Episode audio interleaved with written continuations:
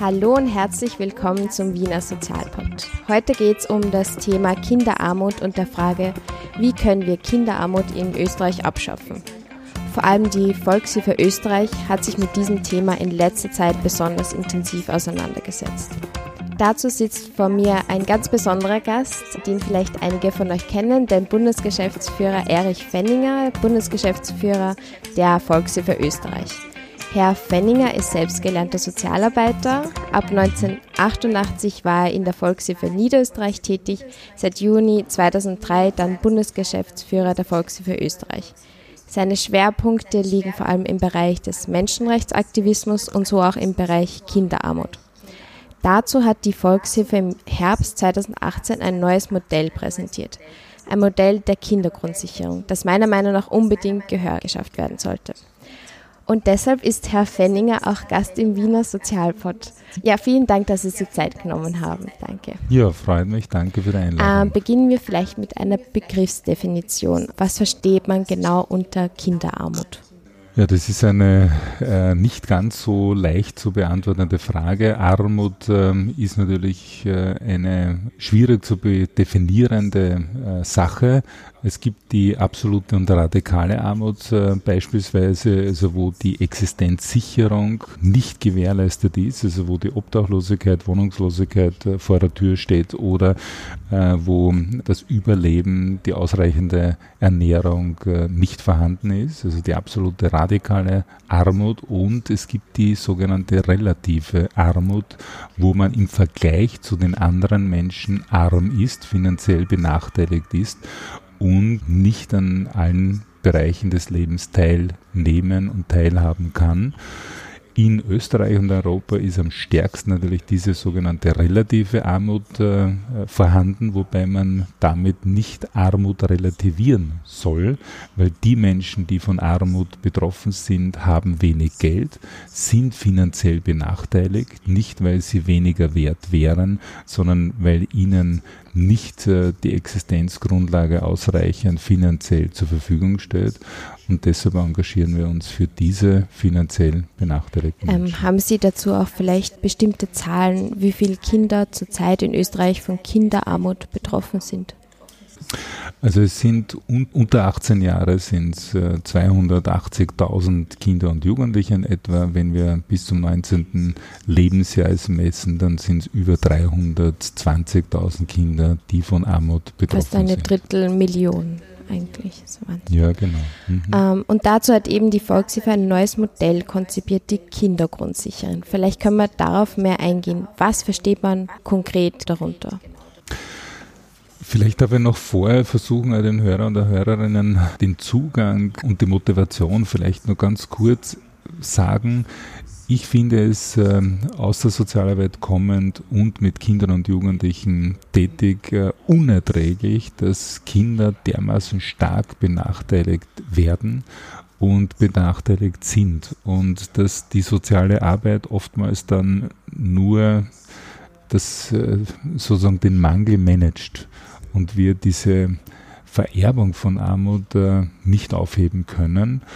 Und aufgrund dieses, äh, dieser tragischen Situation, die mir einfach nicht loslässt, ist eigentlich entstanden die Fragestellung, wie kann man sie aufheben und wie kann man sie berechnen. Und der erste Schritt war festzumachen, was braucht ein Kind und um zum zweiten, was kostet ein Kind und danach die Kindergrundsicherung zu errechnen. Und ich finde es ja schön, wie Sie das formuliert haben, auch in der Einleitung, dass das sozusagen schon bei Ihnen transportiert wird. Ich bin wirklich der Meinung, dass Kinderarmut abschaffbar ist. Es klingt utopisch. Äh, wir können aber vielleicht auch in dem Gespräch klären, dass das eine reale Umsetzungsbasis ja. hat. Und dass man sozusagen schon häufig in der sozialen Arbeit nachhinkt. Also es besteht bereits ein Problem und dann wird man erst aktiv. Und bei der Kindergrundsicherung mhm. schaut man einfach von Anfang an, dass einfach die, also bedingungslos die mhm. Grundsicherung da ist. Genau. Wie schaut das genau in Zahlen aus? Also es gibt ja auch, äh, es wird seit Jänner 2019 gibt es auch schon ein begleitetes Projekt äh, mit mhm. 20 armutsbetroffenen Kindern. Wie schaut das Konzept genau aus? Die Grundlage unserer, äh, unserer Kindergrundsicherung bietet die vorhandene Kinderarmutsforschung, insbesondere des Instituts für Soziale Arbeit und Sozialpädagogik in Deutschland, ISS, von der Arbeiterwohlfahrt, von der AWO, unserer Schwesternorganisation. Allerdings äh, sind auch alle anderen äh, Kinderarmutsforschungen mit eingeflossen. Zunächst müssen wir begreifen, was es bedeutet, für ein Kind in Armut und finanzieller Benachteiligung aufzuwachsen. Und wir identifizieren, dass sozusagen ein armutsbetroffenes Kind natürlich armutsbetroffene Eltern hat. Also zunächst ist es ein finanzieller Mangel, der sich beim Kind äh, manifestiert. Und der trifft einmal zunächst eben die materielle Versorgung. Erster Punkt, materielle Versorgung, materielle Dimension eines Kindes, dass die Wohnung schlecht ist, dass sie erodiert, dass sie überbelegt ist, ist, dass sie in schlechten Wohngegenden ist, dass sie viel kostet, allerdings ähm, meistens feucht ist, schlecht beheizbar ist, die Energiekosten hoch sind. Der zweite Bereich ist, dass wir feststellen, dass die Kinder und Jugendlichen nicht gut und ausreichend ernährt werden, also wo es um die Ernährung geht. Und zum dritten zur materiellen Grundversorgung gehört auch die Bekleidung dazu. Also das ist einmal die Dimension, die sehr schnell und hart ergriffen ist, die man sich aber auch noch gut vorstellen kann. Schwieriger wird schon im zweiten Bereich der sozialen Teilhabe, der sozialen Dimension. Wir äh, lernen zunächst einmal von den Eltern, wenn wir aufwachsen, von Mutter, Vater und dann immer mehr von anderen Personen. Und die anderen Personen, äh, mit denen stehen wir sozusagen durch informelle oder formale Institutionen in Verbindung. Und dieser Bereich äh, heißt Freunde äh, oder Vereine, wo man Mitglied wird, wo man beispielsweise Fußball spielen lernt, Basketball spielen lernt oder Musikinstrument lernt. Und das ist heute mit Geld verbunden.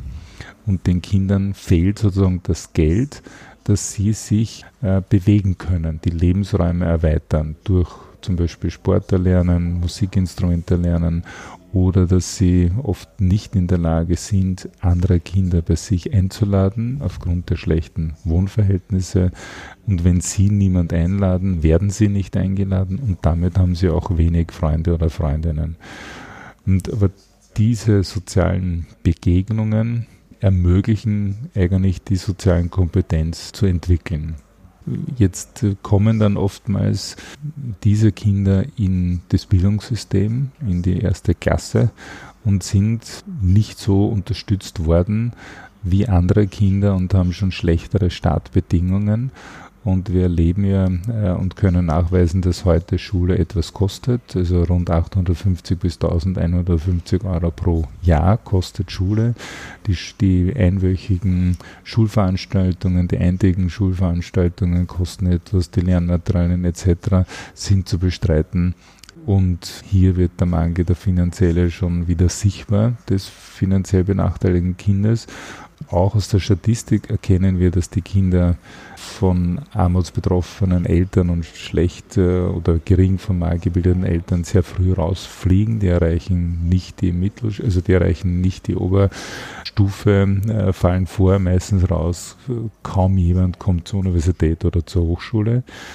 Und die vierte Dimension ist die gesundheitliche, dass wir auch erkennen, dass die gesundheitliche Dimension eines Kindes massiv äh, geschädigt ist. Sie haben eine siebenmal hohe Verletzungsgefahr als andere Kinder. Sie haben schon die schlechteren gesundheitlichen Befunde in der Volksschulzeit und sind auch hier benachteiligt. Also zusammengefasst, gefasst, die materielle Dimension, die soziale Teilhabe, die gesundheitliche Entwicklung und die Bildungschancen sind massiv eingeschränkt deshalb ähm, entwickeln sich die Kinder nicht so gut wie. Weil andere. einfach schon die Startbedingungen ganz anders sind. Genau. Sie haben vorhin auch das erwähnt, wie viel kostet ein Kind?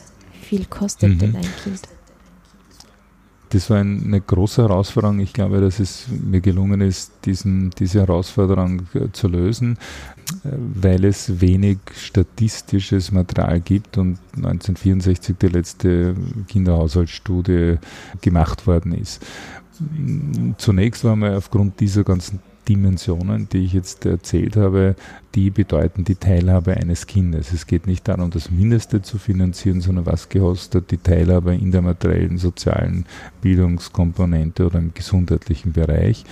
Und die wurden errechnet aufgrund der Schuldnerberatungen. Und die Schuldnerberatung hat ähm, Referenzbudgets, also die weiß, was kostet Wohnung, Kleidung, Ernährung, was kostet Schule, was kostet die soziale Teilhabe und die Gesundheit.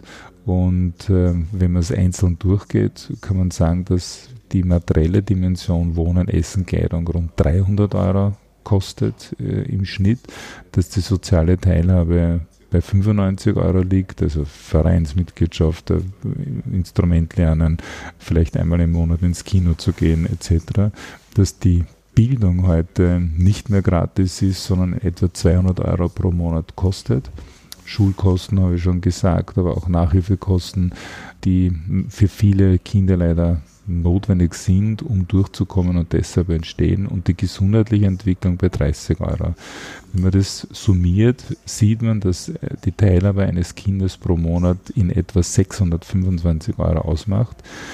Das klingt zunächst wirklich viel, wenn man dann aber im zweiten Schritt sieht, dass Österreich äh, viele Transferleistungen hat, die leicht oberhalb des OECD-Schnitts liegen, dann erkennen wir, dass es schon viele Leistungen gibt. Denken wir an die Familienbeihilfe, Kinderabsatzbetrag, Kinderzulagen in der Mindestsicherung etc. Das heißt, es geht nicht darum, die 6,25 aufzubringen, sondern die Differenz.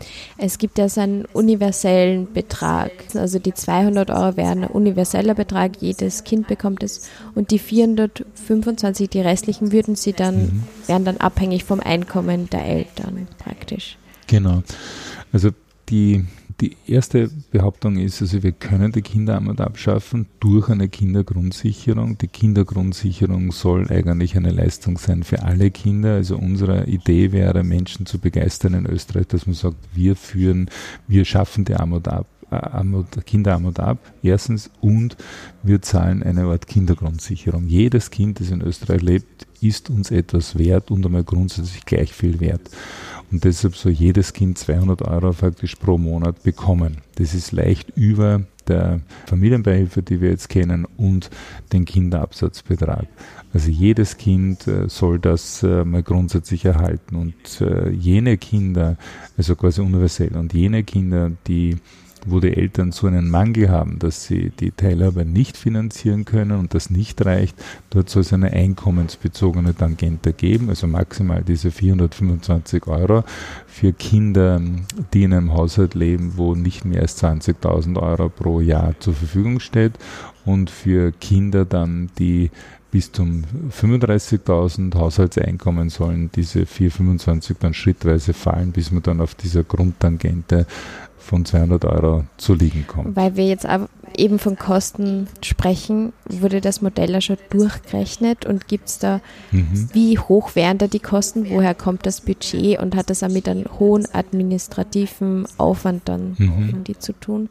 Die Kosten sind vorhanden, aber leistbar für Österreich, einer der reichsten Länder. Wenn wir nur die ganz armen äh, Kinder unterstützen würden, würde das überhaupt nur 600 bis 700 Millionen Euro kosten. Wenn wir dieses System einführen, von dem ich gesprochen habe, nämlich auch schlecht verdienende Eltern inkludieren und deren Kinder, also bis zu 35.000 Haushaltseinkommen, wo vielleicht nur eine Teilzeit vorliegt oder geringfügige Beschäftigung, dann kostet es pro Jahr 2 Milliarden Euro.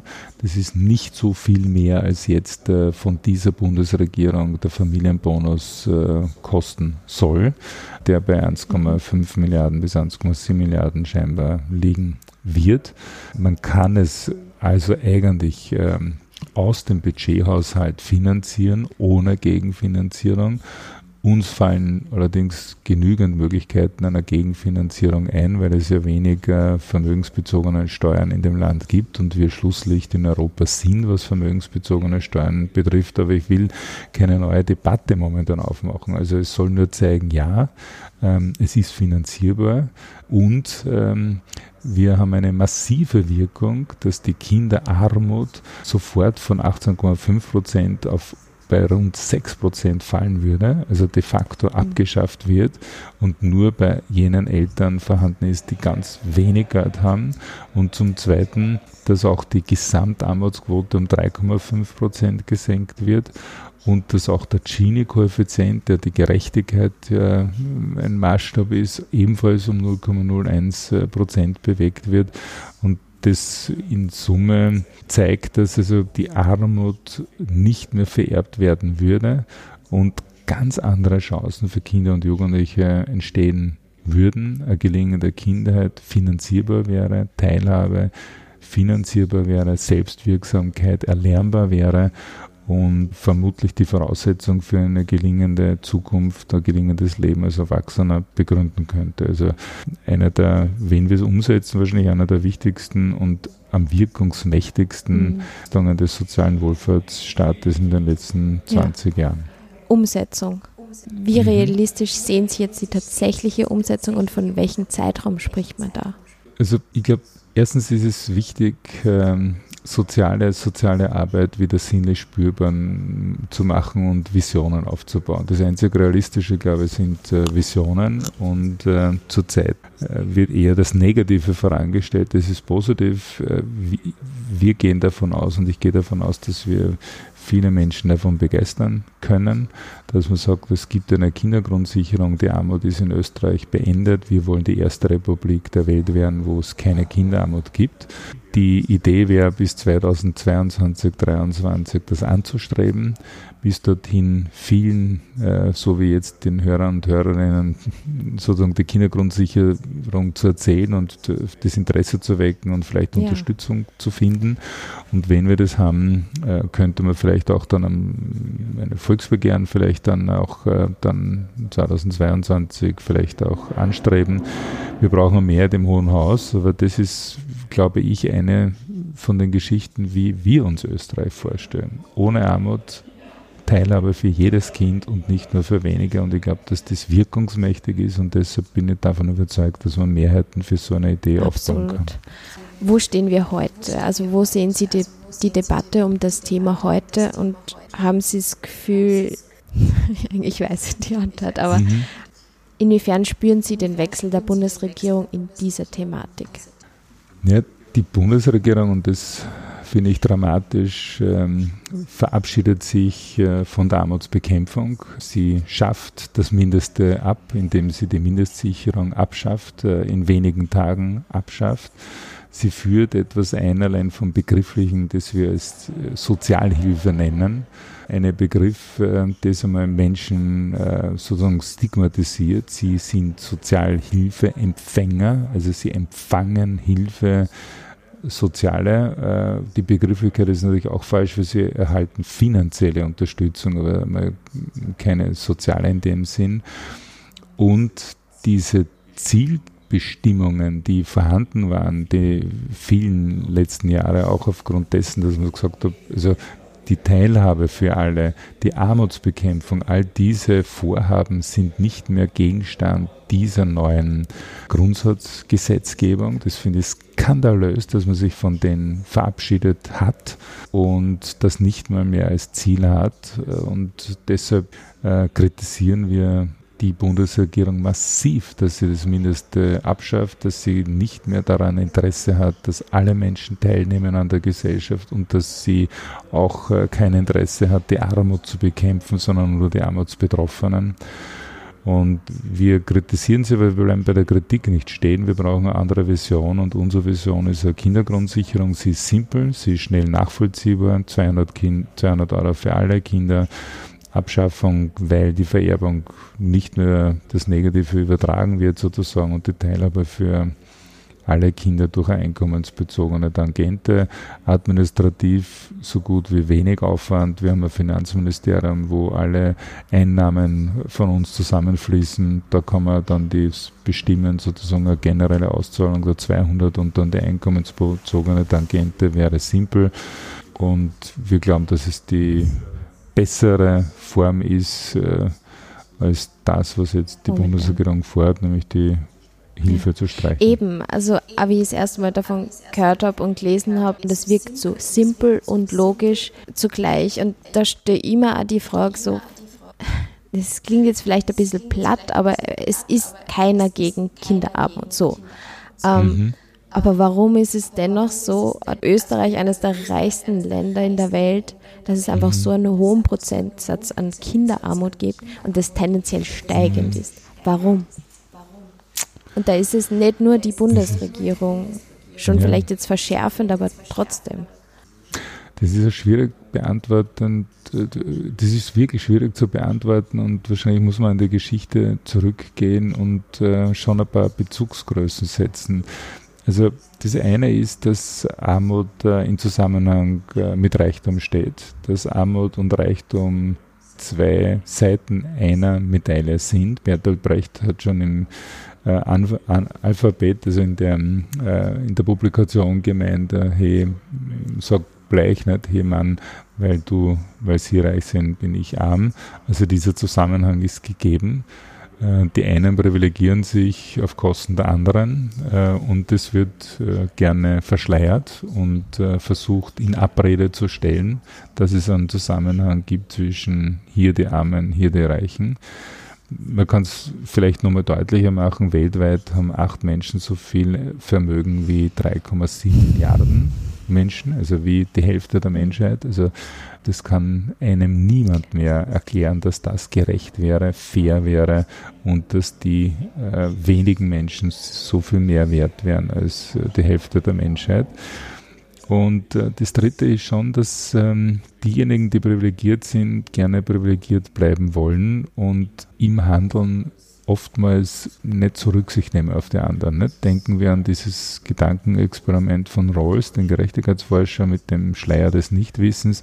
Wenn wir alle sozusagen noch nicht geboren sind und auf die Welt schauen und wir stellen, da gibt es eine, die ungerecht ist, also wo das Risiko vorhanden ist, dass man im Aleppo, also mitten im Krieg geboren wird oder in der Sahelzone im Hunger und im Durst und in der Obdachlosigkeit oder vielleicht doch am Benzler Berg in Berlin in der reichen Gegend oder doch in den Banlieues von Paris oder in Wien im Frieden in einer privilegierten Familie oder doch vielleicht ähm, äh, einer armutsbetroffenen Familie. Also wenn wir das nicht wissen, wo wir geboren werden, dann entdecken wir, dass das ein Riesenrisiko ist und würden tendenziell uns nicht dieses Risiko wählen, sondern eigentlich eine Welt uns erdenken und wünschen, so zeigen alle Untersuchungen, die halt gerecht ist und wo jeder leben kann.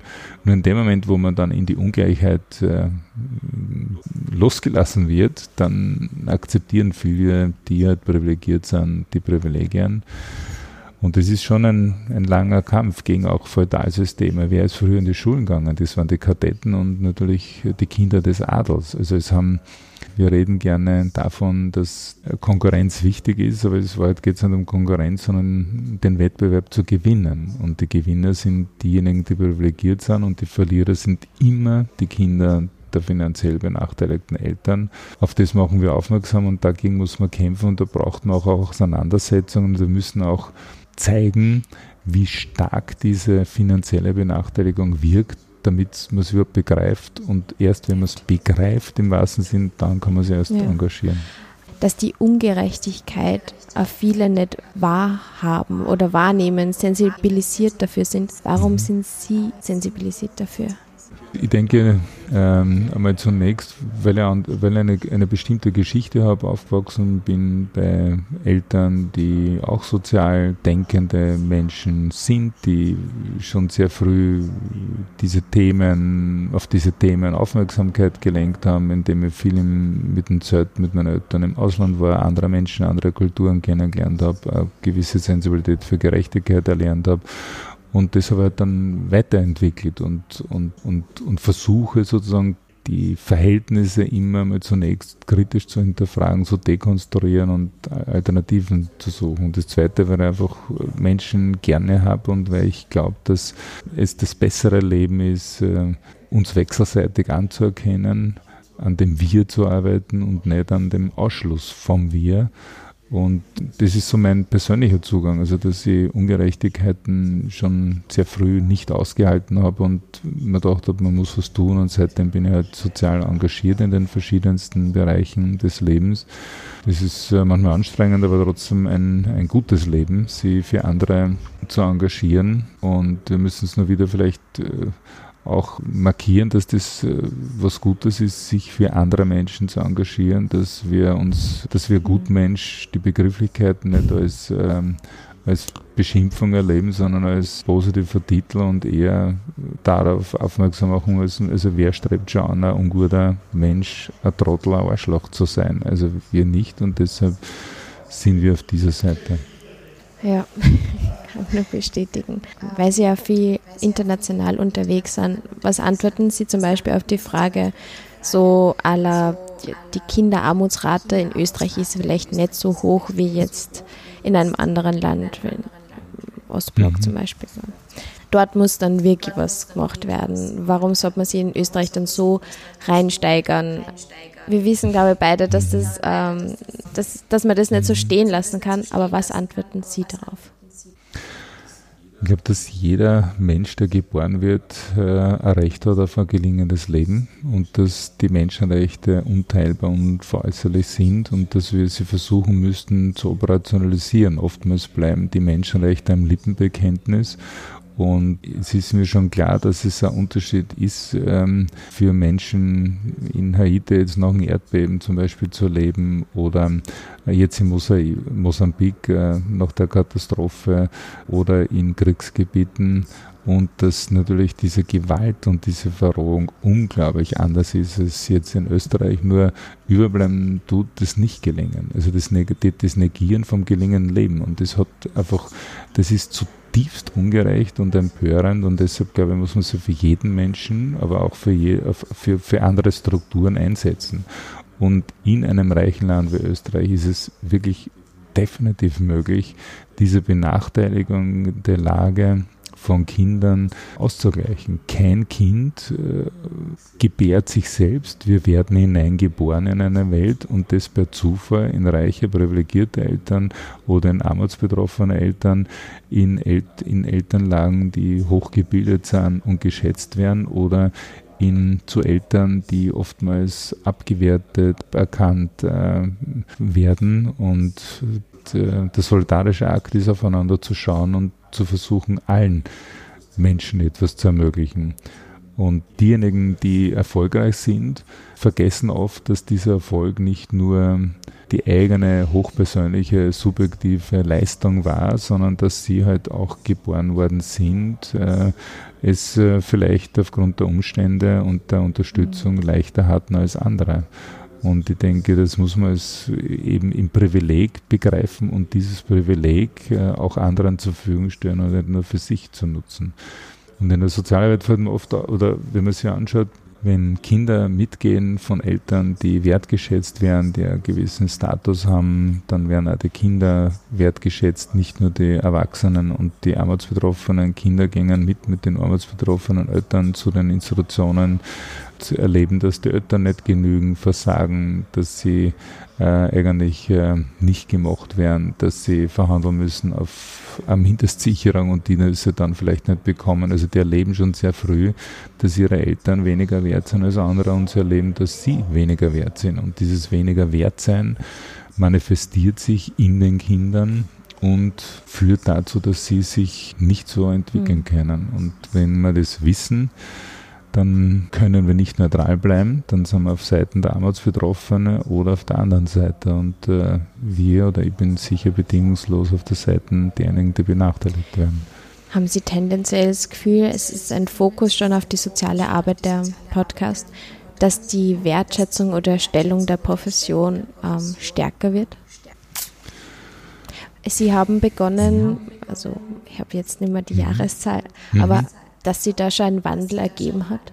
Nee, ich glaube, dass ähm, die, die Profession soziale Arbeit ist enorm wichtig. Und ich denke, dass sie nicht den Stellenwert in einer Gesellschaft hat, den sie sich verdient. Erster Punkt. Das zweite ist, ich erwarte mir, dass auch diejenigen, die in der Sozialarbeit tätig sind, äh, versuchen, diese Global Definition zu leben, nämlich das bedeutet, ein Well-Being für alle zu erreichen, mit ihnen das zu erreichen, nicht paternalistisch, sondern als Akt der Befreiung und Ermächtigung sehen. Und äh, die, die, die Rahmen sind unsere theoretischen Grundlagen natürlich, soziale Gerechtigkeit, Menschenrechte. Also insofern ist es eine Menschenrechtsprofession. Die Gesellschaft allerdings unterstützt nicht unbedingt tendenziell soziale Arbeit. Also sie äh, formiert sich zusehends zu einer, also sie, sie verabschiedet sich von Demokratie im Sinne zu, also im Sinne von der Definition Colin Gross zu einer Art Postdemokratie. Äh, die Demokratien werden weniger liberal, sie werden illiberal.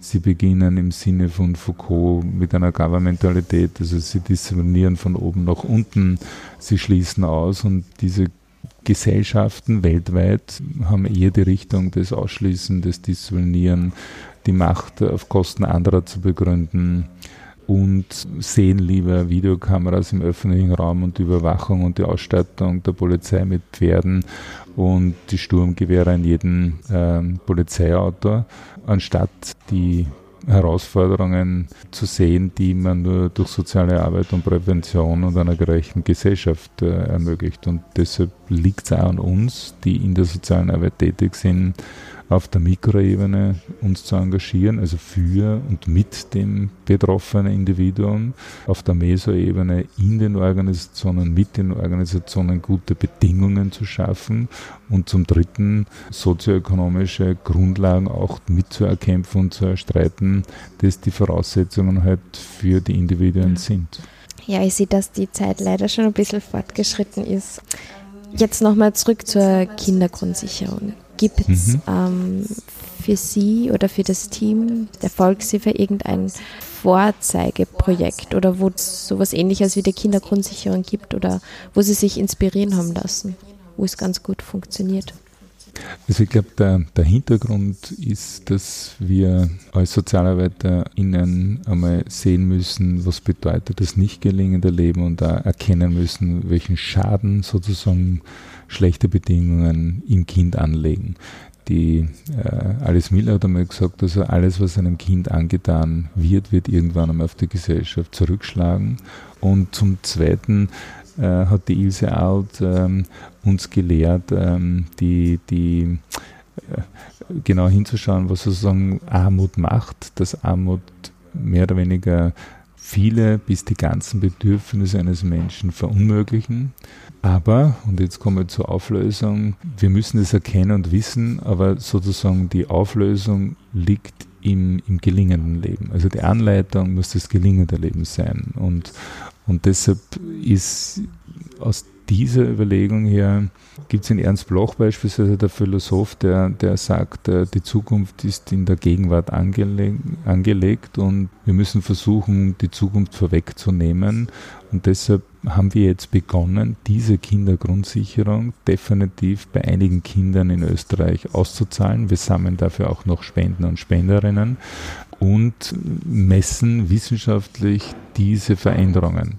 Also zunächst schauen wir uns an, wie klein ist die Lebenswelt des Kindes, wie, wie ist die Situation, wie ist der gesundheitliche Status, der psychische Status, welche Räume stehen zur Verfügung, wo ist es ausgeschlossen und führen dann diese Kindergrundsicherung ein, werden sie zwei Jahre auszahlen, werden vierteljährlich mit dem Kind äh, sprechen. Das Kind ist der Pilot und entscheidet sozusagen das Kind, wohin sie sich, sich entwickeln will. Wir begleiten es und werden sehen nach einem und dann zwei Jahren, wohin sich das Kind entwickelt, ob die Räume eben größer werden, was wir glauben zu wissen, dass sie größer werden und dass die größeren Räume des sich Erprobens mehr Selbstwirksamkeit äh, ermöglicht und eine gelingende Kindheit und die Voraussetzung, äh, gutes äh, Erwachsenenalter mhm. zu erreichen spielen wir es vielleicht durch. Also es wird jetzt, das Pilotprojekt läuft jetzt für ein bis zwei mhm. Jahre. Die Ergebnisse sind ganz eindeutig und es kommt dann vielleicht zum Volksbegehren. Wie geht es dann weiter und welche Rolle spielt dann Volkshilfe, die Volkshilfe? Einerseits ist mir wichtig, Volkshilfe sagt ja, es geht um Hilfe, aber es geht äh, um mehr als um Hilfe, es geht um Veränderung. Also die Idee der sozialen Arbeit ist ja, mit und für das Individuum ein Wellbeing, ein gutes Leben zu erreichen, aber auch letztlich Strukturen so zu verändern, dass für alle ein gutes Leben möglich ist. Und, und deshalb ist unser Ansatz jetzt, äh, neben der direkten Hilfe zu zeigen, dass das funktioniert, eben wissenschaftlich forschen, versuchen, Menschen zu begeistern von der Idee einer Kindergrundsicherung und dass Österreich die erste Republik werden könnte weltweit, wo man die Kinderarmut abschafft und das durchsetzen. Dafür braucht man die Mehrheit und letztlich auch die Mehrheit dann im Parlament, die das äh, in dem Sinn beschließt. Und äh, ja, und äh, deshalb verstehen wir uns und ihm ja auch als Teil der Zivilgesellschaft, dass man versucht, als Zivilgesellschaft sich zu engagieren und ja, ringt in den Kämpfen der Zeit, diese auch zu gewinnen. Yes. Also Aufruf, was können jetzt die Zuhörer, Zuhörerinnen machen, damit es wirklich zur Kindergrundsicherung kommt? Also das ist was Tolles, wo wir nicht alles haben, aber sozusagen das zu unterstützen. Wir wollen eine eigene Homepage aufbauen oder uns zu schreiben, dass man sagt, wenn man jetzt zuhört, kann man mir schreiben, erich.fenninger.volkshilfe.at oder an die Volkshilfe. Wir sammeln die Daten, wir schicken Newsletter dann raus, wir wollen eine Mehrheit gewinnen, vielleicht auch dann Unterlagen rausschicken, dass man sagt, okay, das sind sozusagen so ein Art Überzeugungsmap, wo man dann Multiplikatoren gewinnt, die ebenfalls sie einsetzen, dass möglichst viele Menschen in den nächsten Jahren erreichen. Und so glauben wir, dass wir das beeinflussen können. Die Idee verbreiten, Mundpropaganda mhm, schreiben, genau. Spenden.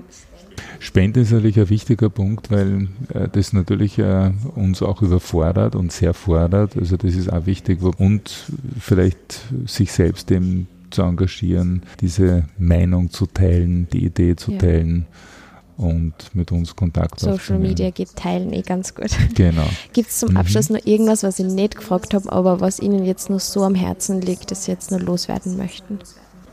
Ja, ich weiß nicht. Also, also mich beschäftigt der Satz von Madonna, der sagt, es gibt kein richtiges Leben im Falschen. Also das bedeutet ja, dass es ganz schwierig ist, ein gutes, gelingendes Leben in, unter falschen Bedingungen zu führen. Die Judith Butler hat sich mit der Frage auseinandergesetzt, ob es nicht doch möglich ist, sozusagen trotz falschen Leben ein moralisch gutes mhm. Leben zu leben.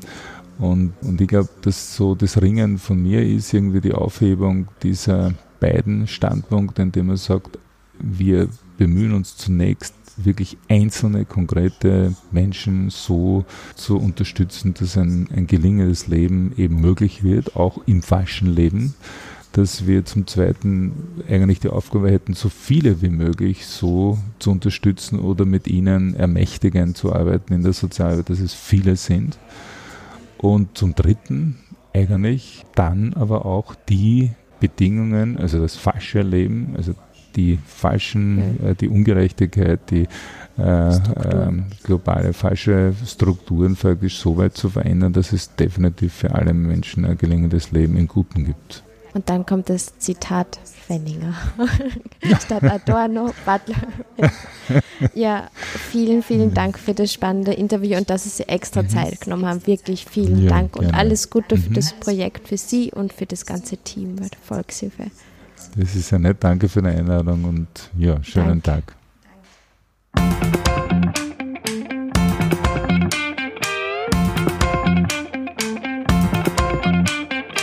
Das war also das Interview mit dem Menschenrechtsaktivisten, Sozialarbeiter, dem Bundesgeschäftsführer der Volkshilfe Österreich, Erich Fenninger. Wie Herr Fenninger gerade ganz eindrücklich geschildert hat, weitererzählen. Erzählt weiter von dieser Vision der Kindergrundsicherung. Setzen wir uns dafür ein, sodass Österreich tatsächlich die erste Republik werden kann, wo Kinderarmut abgeschafft wurde. Und ja, es ist tatsächlich möglich, nicht nur eine Utopie. Und dafür braucht es Stimmen, Mundpropaganda und Zusammenhalt. Ein Volksbegehren ist anzustreben. Also weitererzählen, laut werden und direkt Herrn Fenninger und oder der Volkshilfe Österreich direkt schreiben. Noch als kleine Randinfo. Wie ihr wahrscheinlich bemerkt habt, ist das Interview noch vor dem 17. Mai aufgenommen worden. Also noch vor dem Ibiza-Strache-Videoskandal und der Ausrufung der Neuwahlen. Also nicht wundern, wenn wir im Interview noch über die derzeitige Bundesregierung reden. Alle Infos zur Podcast-Sendung findet ihr wie gewohnt auf der Homepage www.wiener-sozial-pod.at. Lasst wissen, was ihr weiterhin im Sozialpod hören wollt, ob es Wünsche, Anregungen, Kritik, Gedanken dazu gibt. Ich freue mich wirklich sehr über einen regen Austausch. Dann wünsche ich noch einen guten Tag und bis zum nächsten Mal. Eure Maria vom Wiener Sozialpod.